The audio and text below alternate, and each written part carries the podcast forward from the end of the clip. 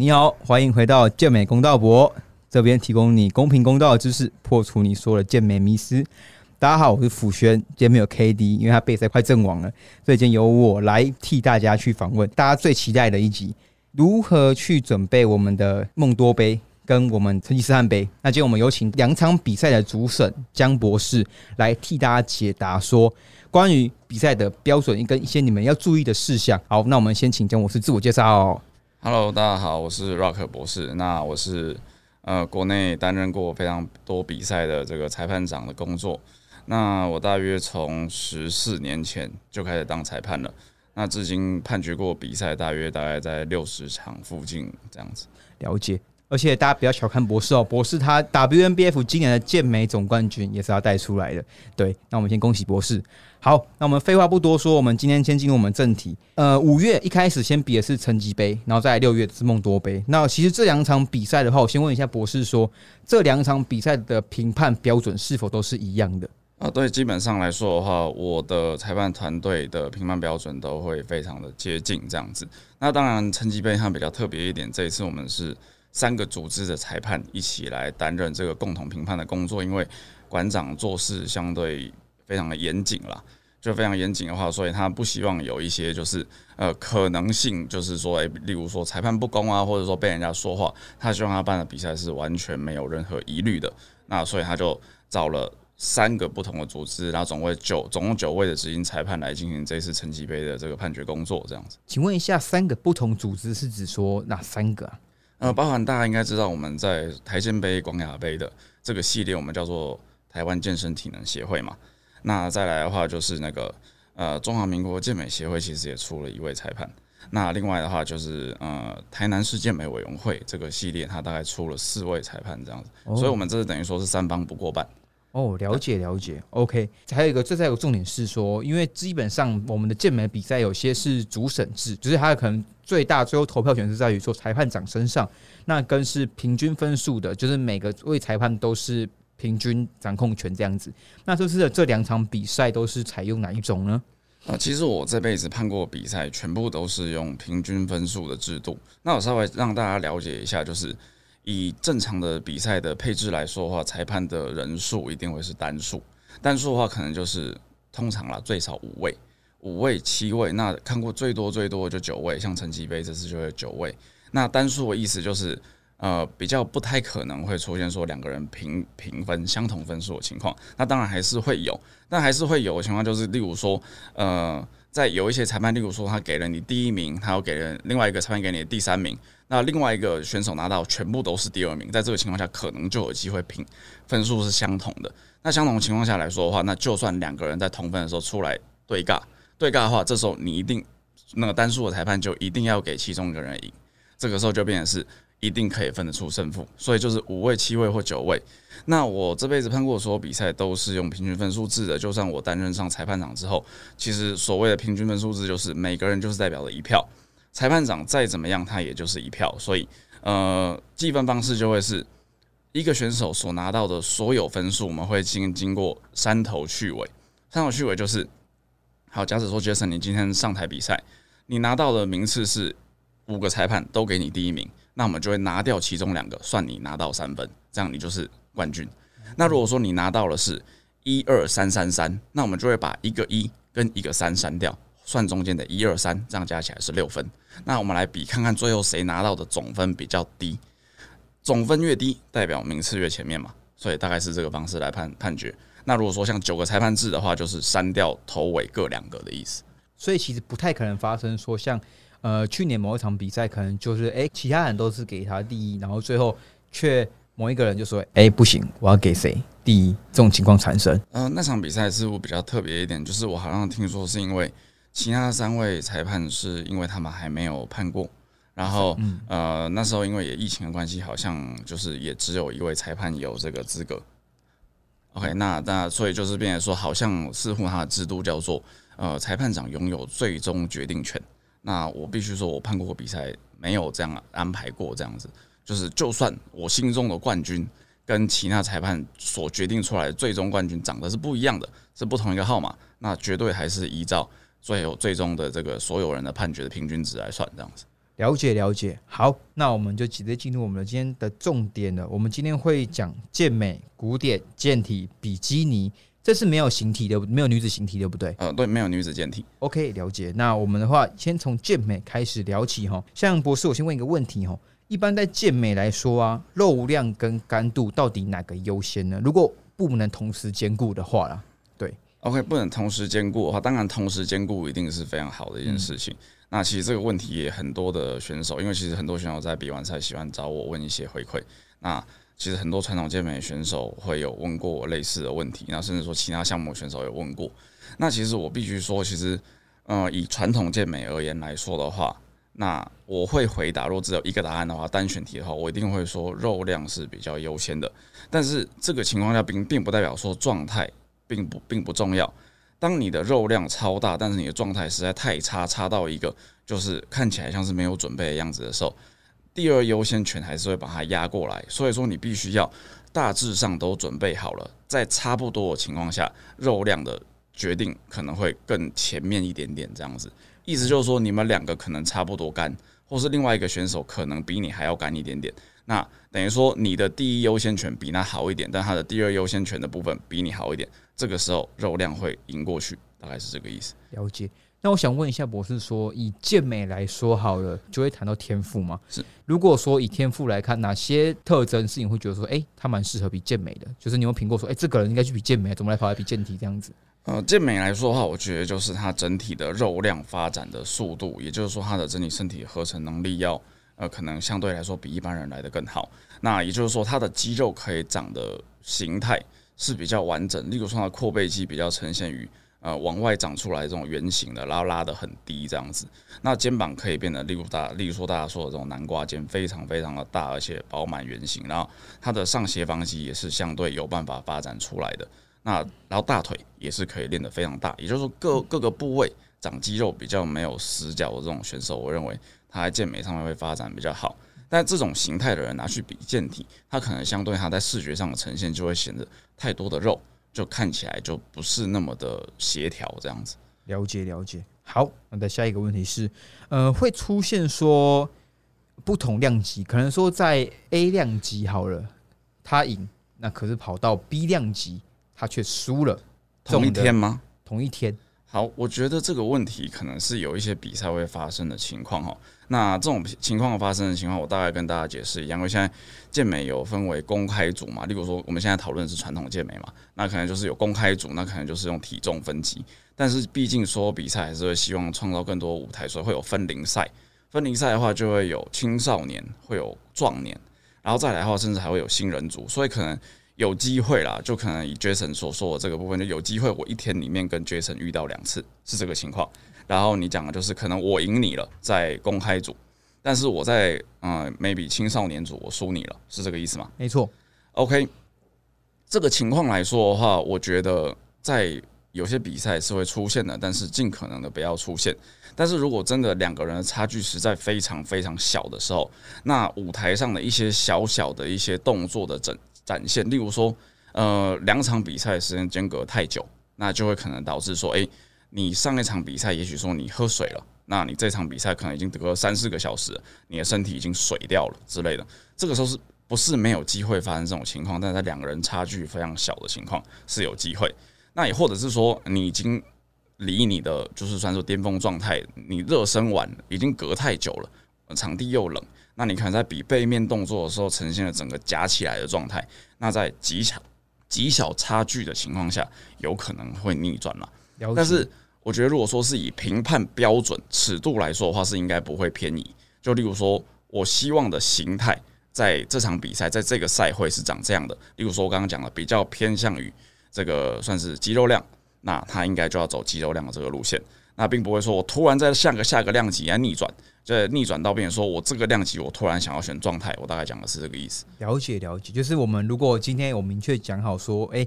今天这场的健美就是要怎么样，那他就是会每个量级都是用这样的标准去评判。对对，了解。在关于健美的，应该说这个这个问题是每个量级都会问啊，自选动作会加分吗？自选动作这时候就要来呃讨论一下，就是各个组织的规定。有一些组织在早期以前是没有做自选动作的评分的，那后来呢，可能会变成是一个，哎，你表现的很流畅、很好看，它也许会加分。那我知道现在有一些组织，包含算是国内的官方协会，它的自选动作是会给予三分之一的评分，三分之一的评分。那我过去在判 WNBF 的时候，其实自选动作也是有分数的，但是通常我们大部分的情况下都是说，只要啊自选动作没有表现的很差的话，也就是说你没有导致说有犯规的情况出现。所谓犯规就是你根本没有什么表演，那也许说给你一分钟的时间，你用了十秒就下去了。那再的话就是，也许你。你没有展现的正面、背面跟侧面所有面向的姿势，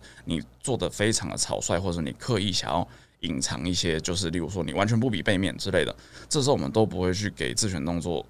特别的扣分，至少不会扣分。所以说，如果我今天有一个选的话完全不去展示背面，这样是会扣分的。呃，如果说是在一场有自选动作比赛来说的话，其实我们会不希望这种情况出现。哦，所以说今天如果选手注意，如果你成吉跟梦多都是有自选动作的嘛，对，都有。所以基本上你们在表演的时候，也不要因为你可能背面比较弱，而就去完全不摆背面。对你可能摆个一个，我都觉得还好。OK，了解了解。那如果说你真的表现的相当的流畅、行云流水，那例如说你跟另外一个选手在指定动作。动作部分完全伯仲之间，给谁第一谁谁第二，我觉得都是很合理的情况下情况下，当你的自选动作非常的完美的时候，那绝对是一个可以让你算是拿到更好成绩的一个条件。这样子，了解了解。好，那我们健美就大致这样子。那接下来换我们的古典了，古典跟健美的差异到底在哪里啊？好，其实很多人就是，尤其是看看比赛的观众，他可能会知道会知道说，哎。古典健美跟健美都是要比相当类似的动作，但其实中间拿到有两个嘛，就是背面阔背肌跟正面阔背肌。那我知道以目前官方协会来说的话，侧面三头肌是要做的。那那再的话就是腹部的部分，腹部的东部分在大在大部分的古典健美比赛都会叫你先做一个真正的腹肌、腹肌腿肌的动作，然后再做一个真空收腹的动作。所以古典健美的动作，光动作的部分跟健美是小有不同，但至少它在。呃，扩背的展示上是不需要去做。那再的话，其实，在项目上为什么会产生不同？其实回归到就是古典健美，它其实就希望回归到以前比较早期的健美的美感。以前早期的话，肌肉量没有那么大，然后呃，整体的腹部会相对的平坦，那整体的身身形会相对比较修长。所以古典健美，因为有人有些人说，那就回归到有药检，有药检的话，就去限制传统健美的体型发展。但是你其实。药检这个东西，你在我之前我在那个呃别的地方的 podcast 有提过，就是你在这个组织有药检，那选手他就可以跑到另外的组织去比赛。所以我觉得现在药检来说的话，除非你真的是比奥运或是亚运，那你现在健美都没有亚奥运，所以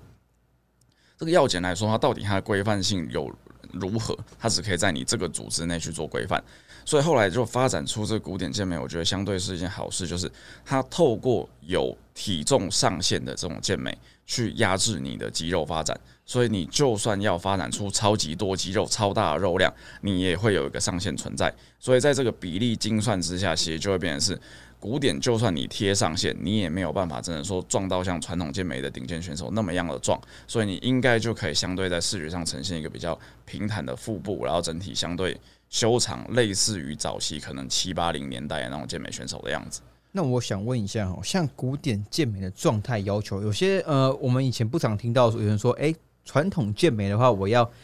爆筋爆的很夸张，然后我要皮完全贴肉，然后干巴巴那样子，然后呃，古典的话，好像反而不要这么的爆筋那么多这样子，就是大家会把说这样的状态是要求不一样的，可是，在你的评判标准里面，你觉得？真的会去会有差异吗？好，其实应该我并不会在，我并不会说这个爆金或者是说呃这个状态特别好的选手反而是不具有优势的。应该说我会先看的是你的比例是否符合这个项目，任何项目的评判标准都非常的接近，并不是说所有项目都是用同一把尺来看，而是说我的流程非常的接近。我会先看比例，你的形态像不像传统健美选手？你的形态像不像古典健美选手？那刚刚讲了传统健美选手，我需要看到的是你在同量级、相同的体重内，看起来你的肉量发展的是相对好的。那古典健美来说的话，我看的是你的整体的平衡性，全身都有练，全身都有练。那再来的话，就是在你的肌肉量、在你的状态中间，这两者之间，我觉得已经没有肉量压在前面的问题，是因为大家肉量基本上都是相对不多的。好，所以这个时候状态跟肉量。都是非常重要的条件。先看比例，再来状态跟肉量，基本上是平分秋色的，大概是这样子。了解了解。那像呃，我们讲说古典健美的话，它的 V shape 那些也是会很看重的嘛。因为有人说，哎、我可能传统健美啊，我就肉量多就好。那古典健美的部分呢，有没有什么就是你觉得说它是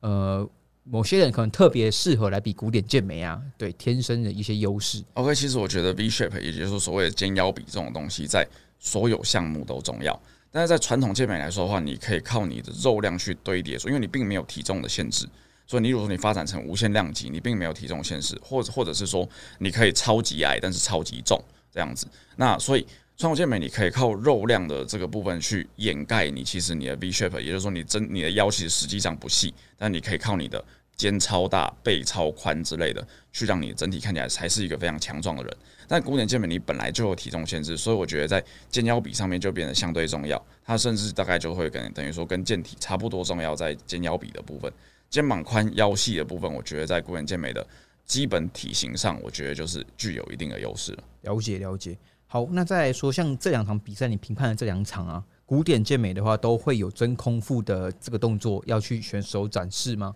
会都要做，那就是嗯我会先让大家，那大家如果说有参赛选手也可以听一下，我流程一定会先让大家比一个腹肌腿肌这个部分，请先不要真空腹，我会先看各位的腹肌发展的形态，真正的腹肌块状。那再来的话呢，我我会给大家再有一个动作时间去做真空收腹的部分。那像真空收腹，如果做的不好的，是不是会扣分？呃，我应该是说，我不会把它当成扣分题，但是我会把它当成加分题。哦，对如果说你真的吸得很漂亮、很进去的话，那你比起另外一个完全吸不进去的选手，如果说另外另外一个完全吸不进去的选手，他在各方面其实都非常的好，他已经是前面的五个动作，例如我们五个动作，大概就是正面双手二头肌嘛，那侧面胸大肌，背面双手二头肌，在腹肌腿肌，然后再来的话就是一个个人最佳动作展示。好，个人最佳动作动作展示可能比较难以比较，它是一个美感问题，那个有点类似一个小型的自选动作的展示舞台。好，那你在前四个动作以及四转向也都压倒性的优势，我不会因为你的真空腹收的不好或是不够进去，而让你直接从绝对的第一变成第二。我举个例子，比较夸张一点，就是大家可以看到前阵子可能有一场比赛，那那比赛我不知道发生什么事情，但是我看到大家就说，诶、谁第一谁第二，那。后来看到好像一个是比较没练的，像是比较没有发展，就没没有练很久的这个肌肉很不明显的，他击败了一个就大家可能比较耳熟能详的选手。那原因好像就是因为他的真空腹收进去了，另外一位另外另外一位是不会的这样子。好，所以并不会发生这种情况在这两场比赛，它可能是一个加分题，它绝对不会说你绝对性压倒性的优势，却因为这件事情你的第一变第二这样子。那如果一二名的状态都很接近，好，两个人超接近的话这时候真空收腹就就有就有关键性影响。哦，对了解了解。好，那在与古典健美的话，对不对？它其实就是一个呃，大家很喜欢看古典健美的自选动作啦。是。那它这个项目的自选动作会不会比传统健美更来的重要呢？呃，其实比重上来说的话是类似的，哦但是呃，古典健美来说的话，因为选手其实他相对体重比较轻，他也比较容易呈现出相对好的活动度以及比较优雅的动作，所以在整体的表演性上来说的话，我过去判的经验，古典健美选手在呃自选动作上来说的话，通常排的相对更用心，而且更为流畅。所以我觉得在大家都很用心排的情况下来说的话，那这个部分的自选动作的重要性可能就变得相对拉高一点点，是因为传统健美可能大家都是呃。是也不是随便摆，也就是说，他们也尽力了，但是可能他们可以呈现的大概就是大大概就是那个比较力量型的样子，暴力啊，对，比较力量暴就是暴力型的肌肉。但古典健美它会有一些呃音乐的配合，一些比较优雅的一些体态的出现。这个时候，当大家都排的很认真，但是你却摆的很像传统健美选手的时候，那我必须说，那这个时候在自选动作的部分，就是没有排的那么好的选手，可能相对会劣势一点点。那博士，我想问一下哈，像我们刚才提到了传统跟古典嘛，那其实像我想问一下腹肌啊，如果我今天是六块的人，是，那我今天只有四块的话，我会不会扣分？呃，其实我也是说不不会把任何的肌肉形态当成扣分条件，那我会说就是，呃，我都喜欢讲加分，就是如果说你的形态真的很好看，那是视觉呈现的，就是大家觉得所有裁判一致公认，我觉得相当不错的话，那也许说你的六块看起来就是比另外一个人的四块完整好看，而且切割明显的话，那六块这个绝对比较加分。了解，但我并没有说几块特别好，我通常也是以现场看起来为主，就是一群人比在一起，然后我们去选最好的那种感觉。对对对，哦，了解，都是一个比较级的。嗯，因为其实很多人会误以为健健美是一种就是评分制，评分制就是可能百分等级制。我给你的腹肌一百分，那我呃我给另外一个选手八十分，不是这样的，那就是两个人摆在一起看这个动作，你赢他或是他赢你，这个差别是比较级的。了解了解，好，那再问一个重点，就是呃有些使用科技的选手，他们会有水牛度，是想问一下，说今天如果在台上出现这个水牛度的话，会不会很严重扣分呢？嗯，古典健美来说的话，可能是传统跟古 OK，我们回到传统健美嘛。对对对对。好，因为传统健美来说的话，选手比较没有肌肉量的这个限限制嘛，因为他没有去限定选手发展的形态以及体重上限，所以传统健美难免会有一点点水牛度的出现。那我觉得其实只要不严重，也就是说你的其他部位的肉量可以往外突出到，例如说你的胸肌、你的肩膀。你的手臂，它的视觉上的压制性可以压过你那一点点的水牛度，然后你在展示动作的时候，其实基本上你有收好，那我觉得还好。了解。那在古典的上面的话嘞，古典上面来说的话，因为我们还是有个真空收腹的这个部分，你光一个水牛度，你如果吸不进去，那然后再的话，你肚子又随时呃肿一颗在那边，那你因为相对有体重上限嘛，所以你的其他部位肌肉量难以压制这个肚子的话，那可能就会变得比较不好了。这样子。了解了解，好。那接下来我们换到说最多人报名的就是我们的健体了。嗯，那现在我们这次的健体两场比赛，它需要四面转吗？还是就是像 FB 一样，就是正反两面呢？我们都是四面转哦，都是四面转。那健体的话，有些人会提问说，其实有分自然的选手跟科技选手在肉量上是有很大的差异性的。那像你在评分的话，健体的你是看整体比例为主，还是肉量也是会影响到你的评判呢？呃，刚我其实我觉得这个问题也很好。你我们举个例子，首先就是先看整体比例是否符合这个项目，不论是传统、古典或是健体，都是先看你的整体比例是否符合这个项目。好，所以当你在比例这一关通过以后呢，那我们是不是就只有几个东西可以比？就是你的状态跟你的肌肉量嘛。所以在传统的部分来说的话呢，就是你的肌肉量会略大于状态一些。那古典的话呢，是不是这两者是平衡？那以健体来说的话呢，比例当然优先。那你的状态可能会略优于肌肉量一点点，但并不是说你的肌肉量不重要。例如说你实在比别人小太多太多的话，就算你看起来，例如说我讲，因为健健体是一个只分身高的一个比赛。好，例如说你们两个都是一百七十公分以下，那另外一个人。他可能呃肌肉量看起来相对大蛮多，但你实在太轻了，你可能只有六十几公斤。虽然说你整体来说看起来状态很好，但你不会因为你的状态很好而去完全掩盖掉你肉量上的优势，所以它只是状态略优于这个肌肉量一点点这样子。好，那另外会回到另外一个问题，就是会有一些特别强壮的选手，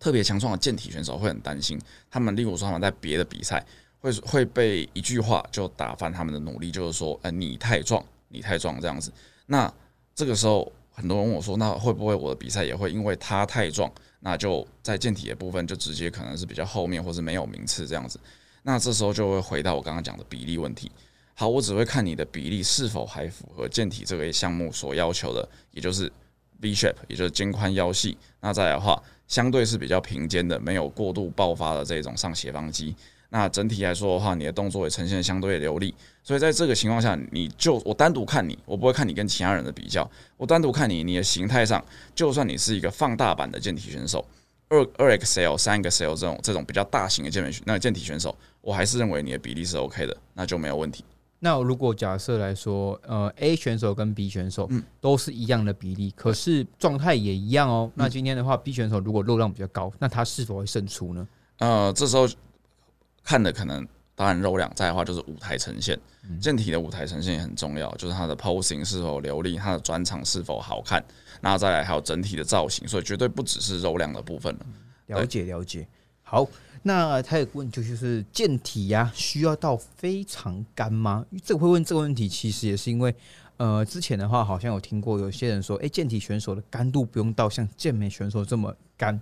对，最最干的绝对是健美选手，因为我们来讲一下比赛的裤子。健美选手大家知道裤裤子很小一件，那古典的话四角形或五角形，它可以遮盖屁股。那健体的话，整个大腿都遮盖掉了，所以在你需要展现出来的部位相对比较少的情况下，你所需要控制的体脂肪的部那部分也就相对没有那么严格。所以健美选手他绝对，例如说屁股要拉丝之类的这个部分，它一定是最干最干的。那健体选手来说，的确在最后呈现出来，如果说你是用 in body 去量的话，健体选手绝对会比较高一点点这样子。但他只要呈现出来，他上半身给我看到的部分是好看的，是流利的。那我觉得就没有问题。了解。好，那想问一下博士说，在健体选手的话，因为你刚才说健体很很看他的 posing 的流畅度嘛，那他的自选动作会是否就相对就变得比较重要了？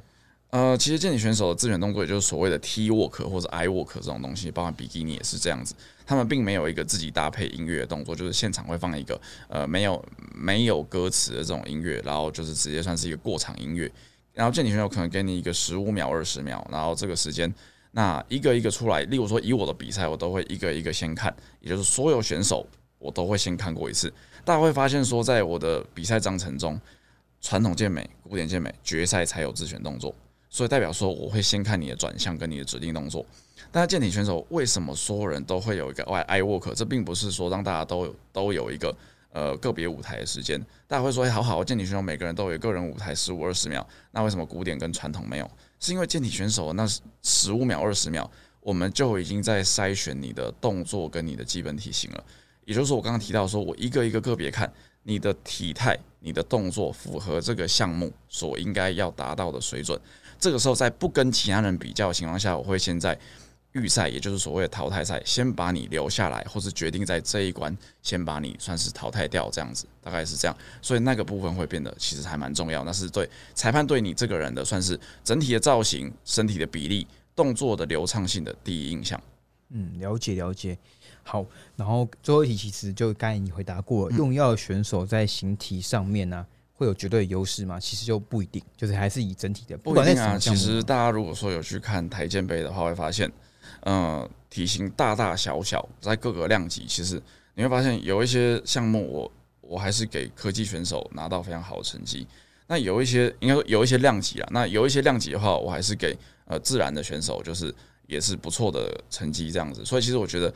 健体呈现出来的就是一个整体的比例。嗯，对你的比例在这个项目好看的话，那你还是可以胜出。了解。这三个量级都会遇到的问题就是，如果有使用科技的选手，他们有女乳的话，这部分会是扣分吗？哦，这个部分来说的话，其实在各个组织其实都应该是会扣分的。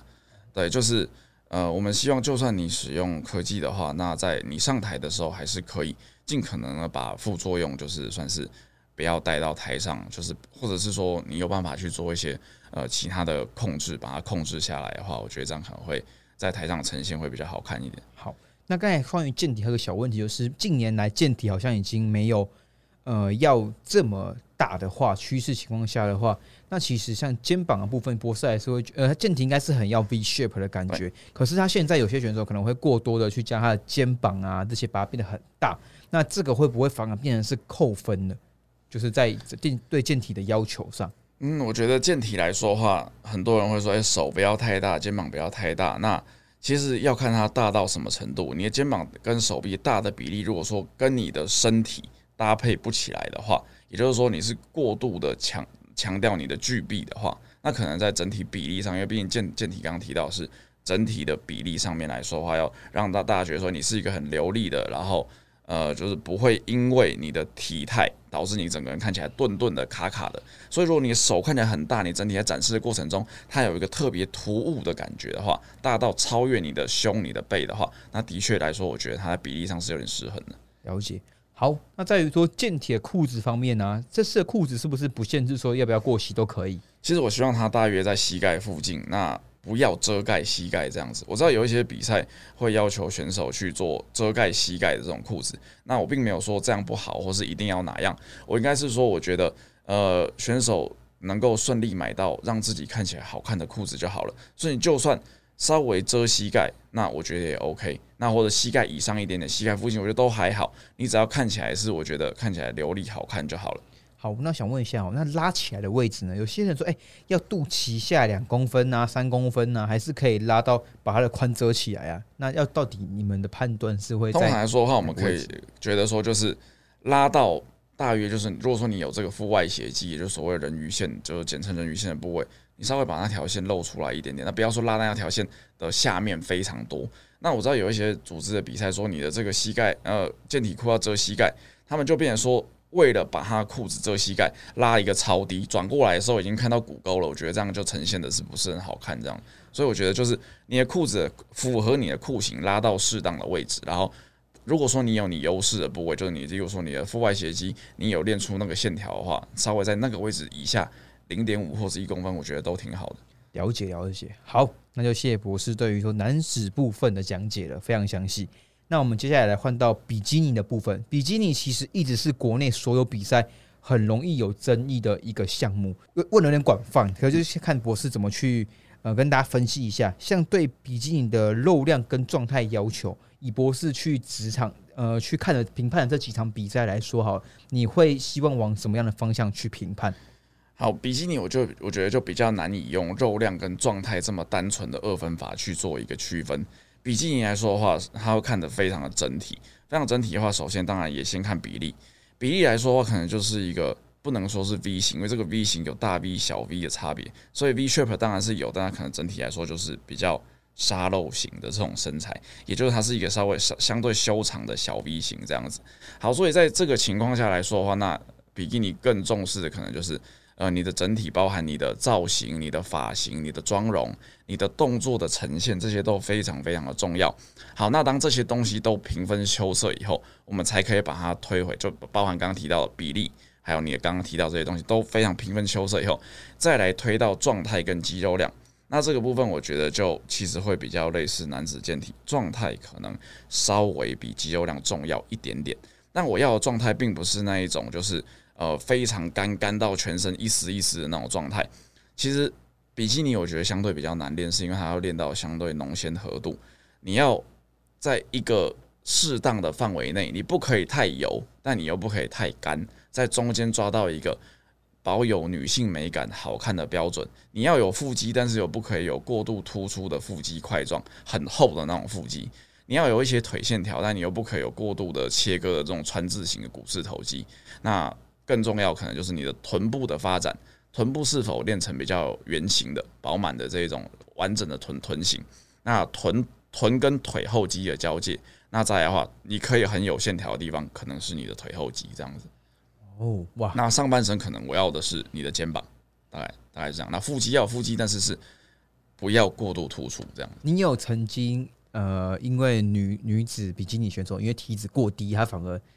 不符合？你有遇过这种类型的？其实还蛮长的，因为有尤其是有有一些比较资深的，就是阿姨，就是她可能也也练得非常棒，然后她终于想要出来比一个比赛。但我觉得我一看就觉得她是一个女子健体选手，但是她可能挑错了项目，她选了比基尼这种全身拉丝的这种状态，可能长年累月非常难练，但是她上台可能就相对已经超过了比基尼所需要的刚刚所谓的浓纤合度的这个区间了。哦，台湾的选手应该蛮多人会去比较说 IFBB 的那些奥赛的女子比基尼的状态，可是那样的状态是符合呃老老师你评判的标准吗？符合。符合，IFBB 的标准，我觉得相对的蛮蛮大家看到会觉得是适当的，嗯，是舒服，应该也像我口中所说的，就是它并没有太 over，那它也没有太油这样子。了解了解。好，那我知道，其实，在比基尼各个组织的判决尺度摇摆的非常大，有可能说你在这个组织你拿到最后一名，夸张一点，最后一名，你没有办法进入进入决赛，那你比到另外一个组织，你甚至拿到 Pro c a 这种情况，那我觉得也就是刚刚像 Jason 说的，就是比基尼的这个争议特别大。我觉得争议特别大，其实呃，我觉得你如果要争，应该说你如果说你的组织是使用这一套标准，你相对比较喜欢纤细，然后状态比较没有那么夸张的女生的话，那你就应该长期遵照这个标准。那如果你喜欢比较稍微相对整个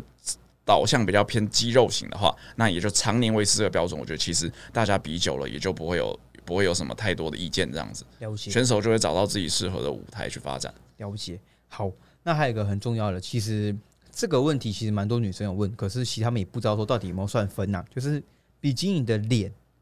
有没有去纳入评分标准？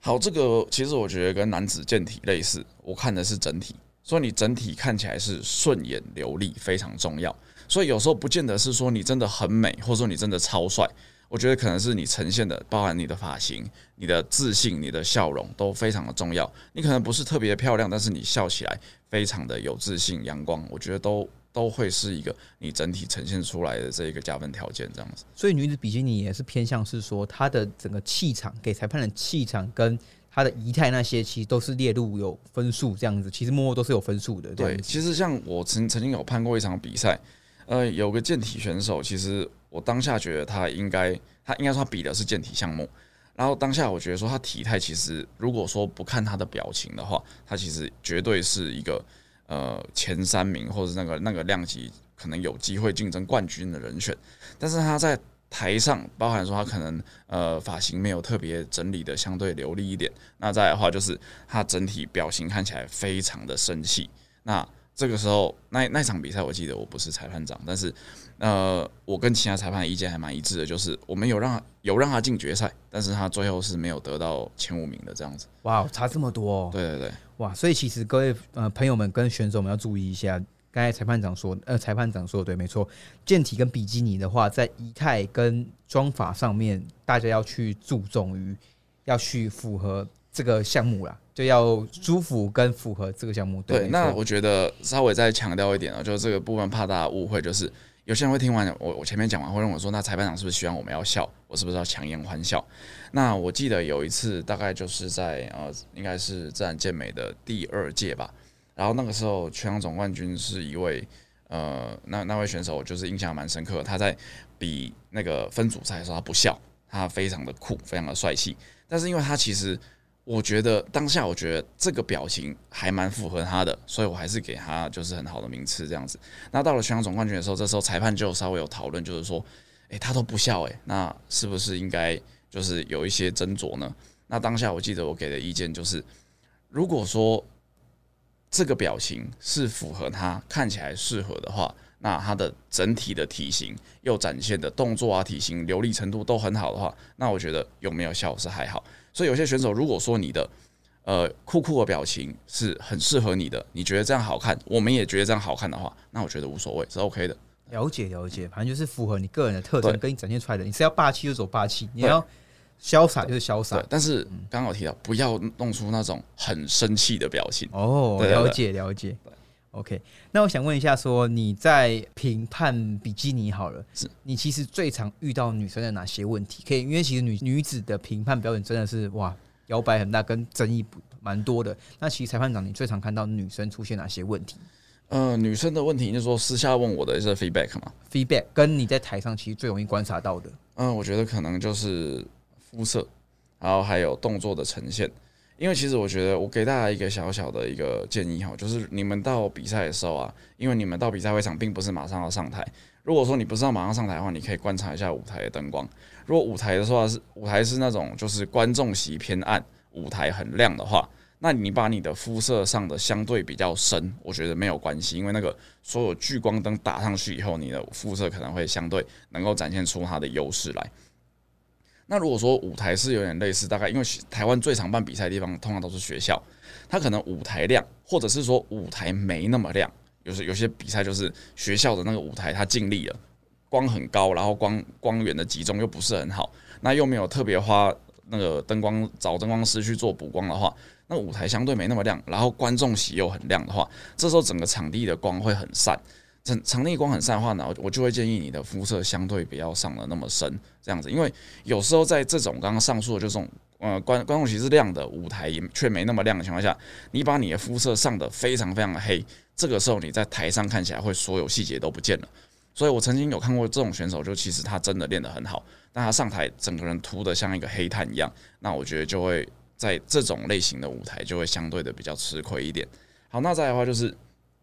女生最常遇到的问题，可能就是呃 posing 的展现。那 posing 展现除了四面转，然后还有 eye work，那大家可能会发现说，诶，有时候我我或是说其他的裁判长在当当判比赛的时候，在扣 out 之后，因为例如说我们健美扣 out，或者是说这个古典扣 out，大概就是把指定动作看一看。那但是比基尼扣 out 以后呢，可能四面转完以后呢，我们会叫选手往后走，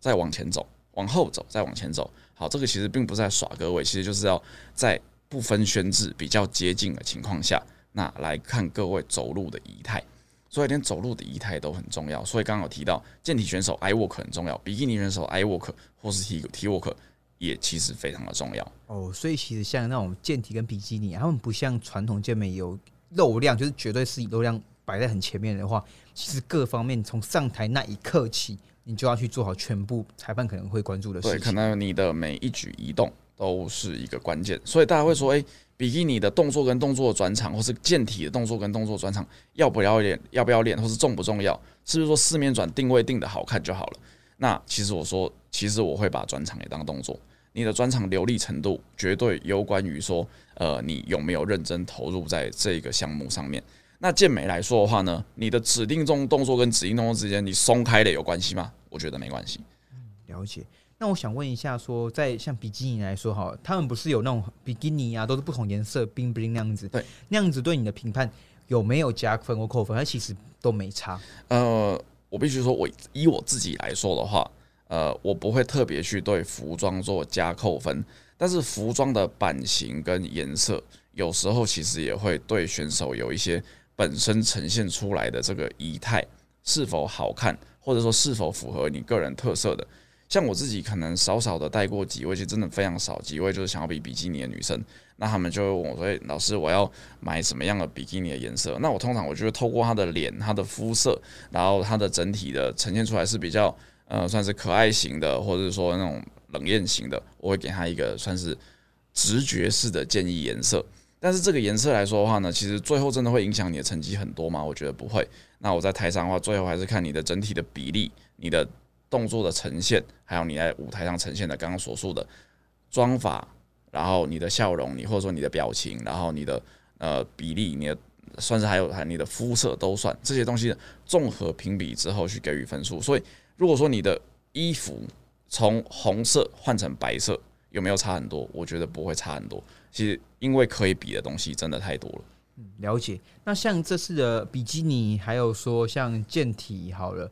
呃，还有。健美跟古典也是，他们不是像 WNBF 会有说你要换边插手、换边摆一样的动作。对，在你的这两场比赛会有需要去做到这些练习吗？好，其实我会建议大家就是两边都要练，两边都要练。那所谓的换边插手，并不是说要不要插在呃支撑脚或是非支撑脚这个部分来说的话呢，呃，我们通常来说的话，我们的叉腰在我的比赛都会男生男子健体啊都是插在你的这个呃非支非支撑脚上面嘛。那另外一边就是展示出来你的手部这样子，好，所以那个那有时候我会叫你换支撑脚，例如说你从左脚支撑，那我看到台上可能一左一右一左一右非常非常乱的时候，那如果说大家都是左脚，其中一个右脚，我觉得看起来还是蛮顺的，时候我不会特别花时间这样去换。但如果说是刚好一左一右这种锯齿状的锯齿状的排列的话，我可能会说请选手全部都先使用左脚支撑这样子。那他用左脚支撑的情况下，那他手是不是也要换？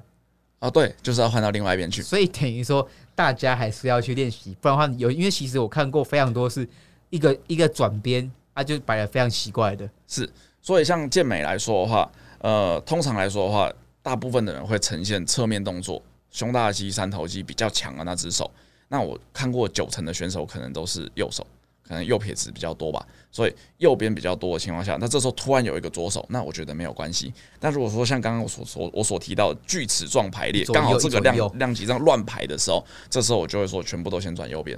那我再看给你另外一个机会，全部先看左边这样子。哦，所以其实如果当你评判这个量级刚好你已经有抠过要多换左边，那右边也会再抠一次。对，就是我不会让你展示你的正，我不会只让你展示你的特别弱的那一边。了解，了解。所以说，那如果再说他们展示，呃，假设右右撇子人他去展示他的弱边那边，是那他这时候摆不好，就是有可能会扣分的。如果说你两边都摆的其实是很对称，那我觉得我会觉得说，我心里面给你是一个肯定。那如果说你右边摆的相当好，但你左边，我不是说你肌肉发展的不好，我是说动作摆的很怪。例如说你整个身体转不过来之类的话，那可能就会相对于另外一个两边都摆的很好的话，那其他部分又都又都很接近的话，那你可能就会相对比较弱势一点。可是这种的要求并不是每个量级都会出现。对，其实我真的这样抓，因为其实大家看来来比过我的比赛，会发现我的比赛的流程很紧凑。那甚至我会让选手就做一次性的上台。所谓的一次性上台，就是说你一上台之后到你下台，其实你已经把预赛、复赛跟决赛比完了。所以我会流程抓很紧凑，所以我不会特别去刁难各位选手的动作，或者是说服装。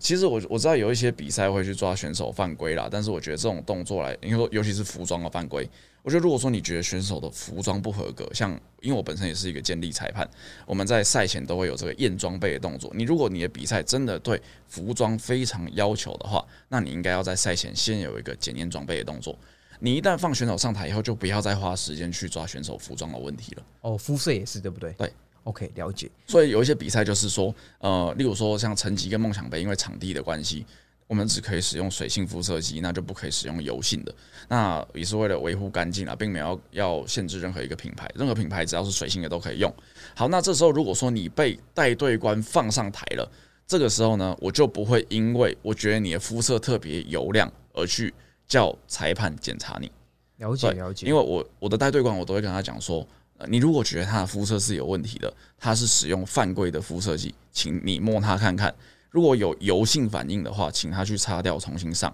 那如果说你把他放上台了，我身为裁判长，我不会特别在带队官放你上台之后，还去抓辐射这件事情。哦，所以如果他真的不小心漏掉，他上台他也不会扣分。不会。OK，了解。好，那我想问一下，说像呃我们在做那个健体动作的时候，插播一下，因为刚才想到健体有个问题，他如果做一些展背嘛，他如果做健美式的展背这样子，然后再去把手架出来的话，这样子是会扣分吗？还是没关系？呃，如果说你要做健美式的展背的话，我不建议去做一个大拇指推在你的身体两侧的动作。我觉得可以双手叉腰，双手叉也就是四指或者两指叉腰都 OK，但不要真的去做握拳推背的这种动作。哦，因为这代表说你可能动作不熟悉这样子。对，然后再来的话就是千万不要在健体比赛的，除非 post down。post down 的话，我放的很宽，因为那个时候其实我们在算算最后统计的分数，全场总冠军是谁。那个时候分数评判真的没有算了，那所以就给大家一个秀的，就是好好秀的一个舞台。好，那如果说是这个呃还在比赛过程中，请不要去做出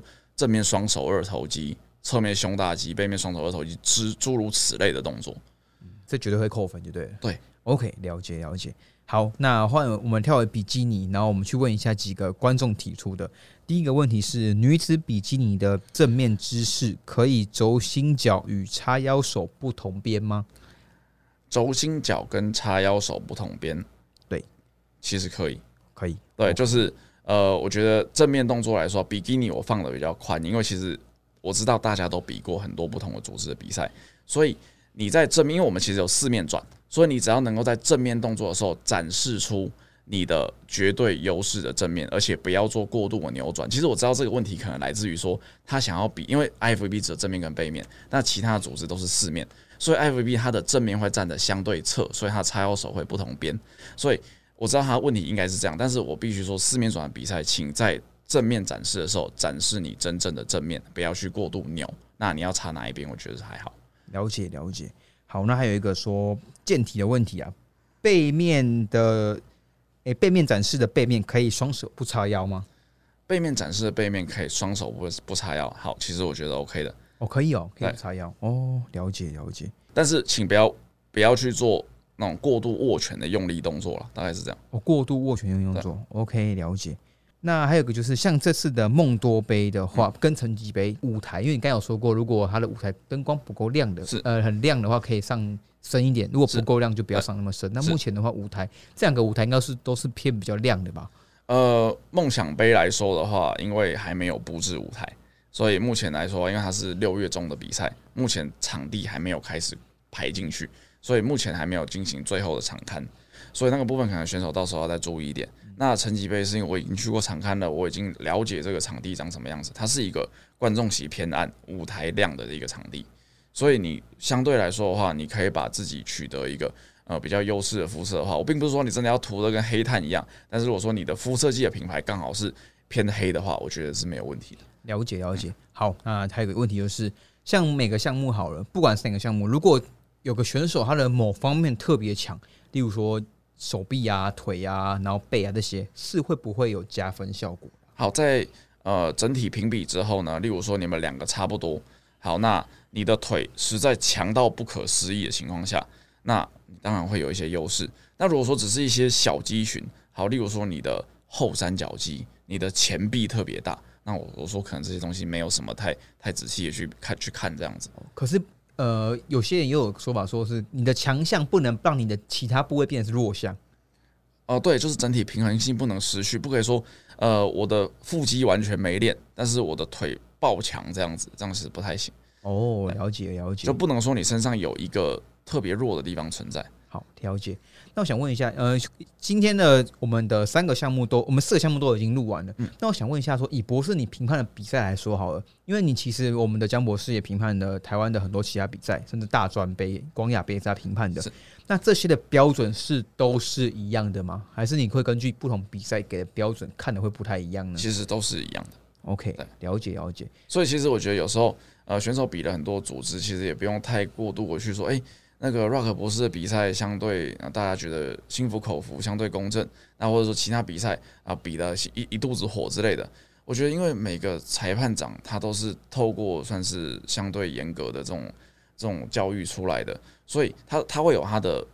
一一定程度的专业度在。那再的话，他会有不同的调性。他不同调性的话，就是说你他这个裁判长他的调性，他判出来这个。这把尺度，也就是说，你比了几场以后，你大概会知道他喜欢哪个样子。这个时候，除非说你问他，他一问三不知，他讲不出什什么所以然。他说：“反正你就是输之类的。”那如果说他讲得出什什么所以然的话，那他有他的调性在。那你觉得你的体型不符合这个比赛，那我觉得你就往别的方向去发展。这样大概是这样。了解了解。好，那我们今天的话，我们的成吉杯跟梦多杯，甚至是你想比今年，哎，广雅是什么时候啊？呃，我们会在梦想杯的时候去公告广雅台建杯的时间。哦，好，那你想比未来的广雅或台建杯的话，其实这集都一定要听，因为其实博士这集已经讲了蛮多关于各个项目他需要的东西了。好，那哎，博士，我想问一下，嗯，是不是台湾目前很多比赛都是没有女子那个女子形体的？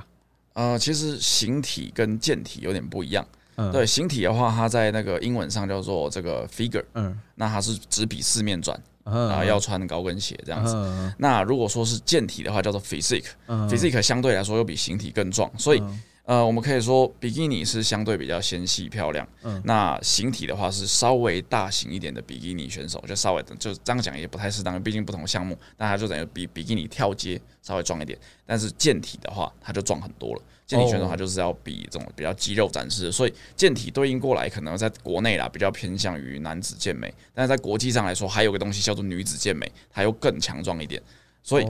这个国内其实很多比赛没有女子这个 physique，就是以以 figure 来说的话，只有 WNBF 有。那那或者是说在官方协会有个东西叫做 wellness，大概也是类似的东西。但是在健体，大概就是女子强壮型的项目，其实真的有蛮多比赛没有的。尤其例如说，像是一些国际的大型赛会，例如说 IFBB，然后 WNBF 似乎都是目前没有放这个 physique 进来。那我不能说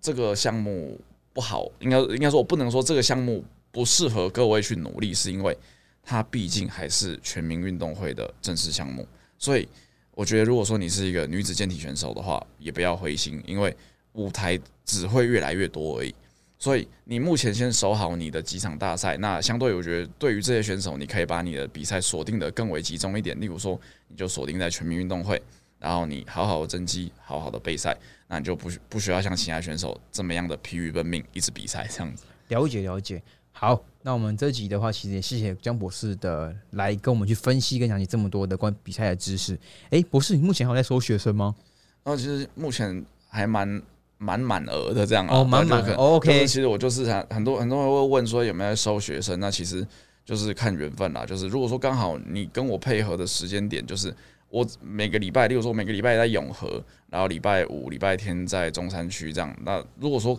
刚好你你在问我的时间点，然后我这个地点你可以来，呃，刚好我这个时间点礼拜几有空一个缺出来。就这么刚好的话，那就是看缘分收这样。了解。那我们今天我会把江博士的 IG 去附在我们这集节目的下方。那其实有兴趣的朋友可以去私讯他，跟博士预约。对，因为博士其实他本身也是一位很厉害的教练，他跟我们刚才开头讲了，今年的 WNBF 的总冠军 Pro 吴明俊也是他带出来的。对他跟我四年了，所以他是从还没练就开始。他真的很鬼，就是蛮厉害的。十九岁开始跟我这样，对，没错没错。所以其实我们的江博士不只是一位裁判长，他教练的经历也是很强的。那我稍微就是提醒各位一点，就是如果说你们是呃已经是一个很成熟的选手，或者是你已经成已经是一位备赛教练的话，那你如果只是想要来找我看看动作，那其实我可以抽我的空堂时间帮各位看。那我是没有在做赛前动作调整的这种收费课程。就是我看个十分钟、十五分钟，给你点小小建议，我觉得都算是一个交流，那认识一个新朋友这样子。那如果说你真的是一个不会比 posing 的这种这种比赛比赛的新手，你练得很好，但你不知道如何展现自己，那这个部分来说的话，呃，只要你要比的比赛并不是我要判的这一场，目前这场比赛的话，那其实那个可以约就比较后面的时间这样子。对，啊，基本上的话，诶，其实如果你今天是个完全对比赛动作没有概念的比基尼，你可以吗？哦，不好意思，那比基尼的部分来说的话，我有教训练，我知道如何去训练他们。但是如果是 posing 的话，我会呃有转介的管道。OK OK，那男子部分，其实如果你今天是完全没有概念的选手，你其实可以跟博士约个时间，那花一堂课的钱去帮他请他帮你调整。那如果今天是个训练有素的选手，那你其实偶尔十分钟、五分钟给博士瞧一下，看哪边的部位比较有问题，其实也是没有问题的。对，那其实我呃博士插播一个小问题哦。其实我一直不解说，可能人家说在赛前的话，呃，如果你帮选手调整 posing，这个是不是会被说话？还是其实，因为我个人是觉得这不会啊，可是我看好像蛮多人会有提到这个问题。嗯，我觉得就是自己的那个尺度要抓好，就是大家可以看到，虽然说那个 WNBF 全场总冠军是我的，就是带了四年多的徒弟，那大家也都知道他是我带，但大家可以发现，他去年唯一一场比赛输掉的是哪一场？台肩杯。嗯，对他有一场比赛拿了第二名，对，那他包含 IFBB 或者说其他官方协会比赛全部都拿第一啊，那 WMF 也第一名，甚至在 WMF 拿了三年加起来七个冠军嘛，嗯，所以他唯一就我的学生该输还是会输，那甚至说我会尽量跟我学生讲说，呃，你如果没有准备的特别好，那我办的比赛，就是我当裁判长比赛，你不要来，对，对，就是我会我自己会做好这个，就是非常好的这个算是。呃，风险管理分的分得分的清楚。那再的话，就是因为我的比赛都七个裁判或九个裁判，我就一票而已，我绝对没有什么最终决定权。嗯，就算我一个人觉得你好，我单方面的想要偏袒你，那其实不可能发生的事情啊。对，就是因为。我的裁判群跟我所有的每个每个裁判群，因为我裁判群的所有人跟我都是完全相同的权利，这样子。没错，这边也要破除大家的迷思，因为其实大家常常会最后把责任怪说，哎，某个裁判，那裁判长是谁？可是其实以博士他的比赛来说好了，其实应该说大部分的比赛好了，都是每个裁判都是都是独立的，而且他们的分数是平的一样的。没错，那这个问我讲一个小小小的笑话，就是呃，像。这其实我觉得这一届那个算是自然健美，我觉得判的还蛮不错了。就是至少我觉得在，因为我过程中我没有看很仔细，但是我觉得在卡的部分，我觉得至少在呃，因为比基尼我我没有到场，不好意思，就是我是传统健美跟那个健体有到了，那所以我觉得看看完以后，我觉得说给卡的人跟我心中的那个好像都是有对齐的这样子。嗯，对，那我觉得最后最终最终最终判决还不错。那呃，我看到有一个就是小朋友就是很可爱，他就传了一个。照片给我说，这个人是某某裁判的学生。我说，然后呢？他说，然后我说他第几名？他想说第五名。然后我又讲说，可是这个量级也才五个人啊，对吧？对，就是我觉得不要，有时候就是呃，宁可就是让自己更努力一点点。那就算你真的输了，再更加把劲，然后你可以问问裁判，你有什么方向可以改进。但是先。最后，最后啦，如果你真的想不通的话，那你才可以给自己一点点的机会，就觉得说好，也许是怎么样。但是我觉得先不要往那么坏的方向去想。对，其实去年发生那个很大的事情还是少数案例。对，所以其实大家不要去说，那你现在变成是你只要一输，好像都觉得说，哎，会不会是被搞什么的？其实没有啦，大部分比赛还是公正公开的。对，所以其实台湾选手是很幸福的，因为裁判其实大部分都是公平公正的。OK，好，那我们这集就到这边结束啦。那就谢谢博士的来临，跟与大家分享这么多关于比赛的知识，谢谢。那喜欢的朋友一样五星评价留言，那我们就下期再见，拜拜。好，各位拜拜。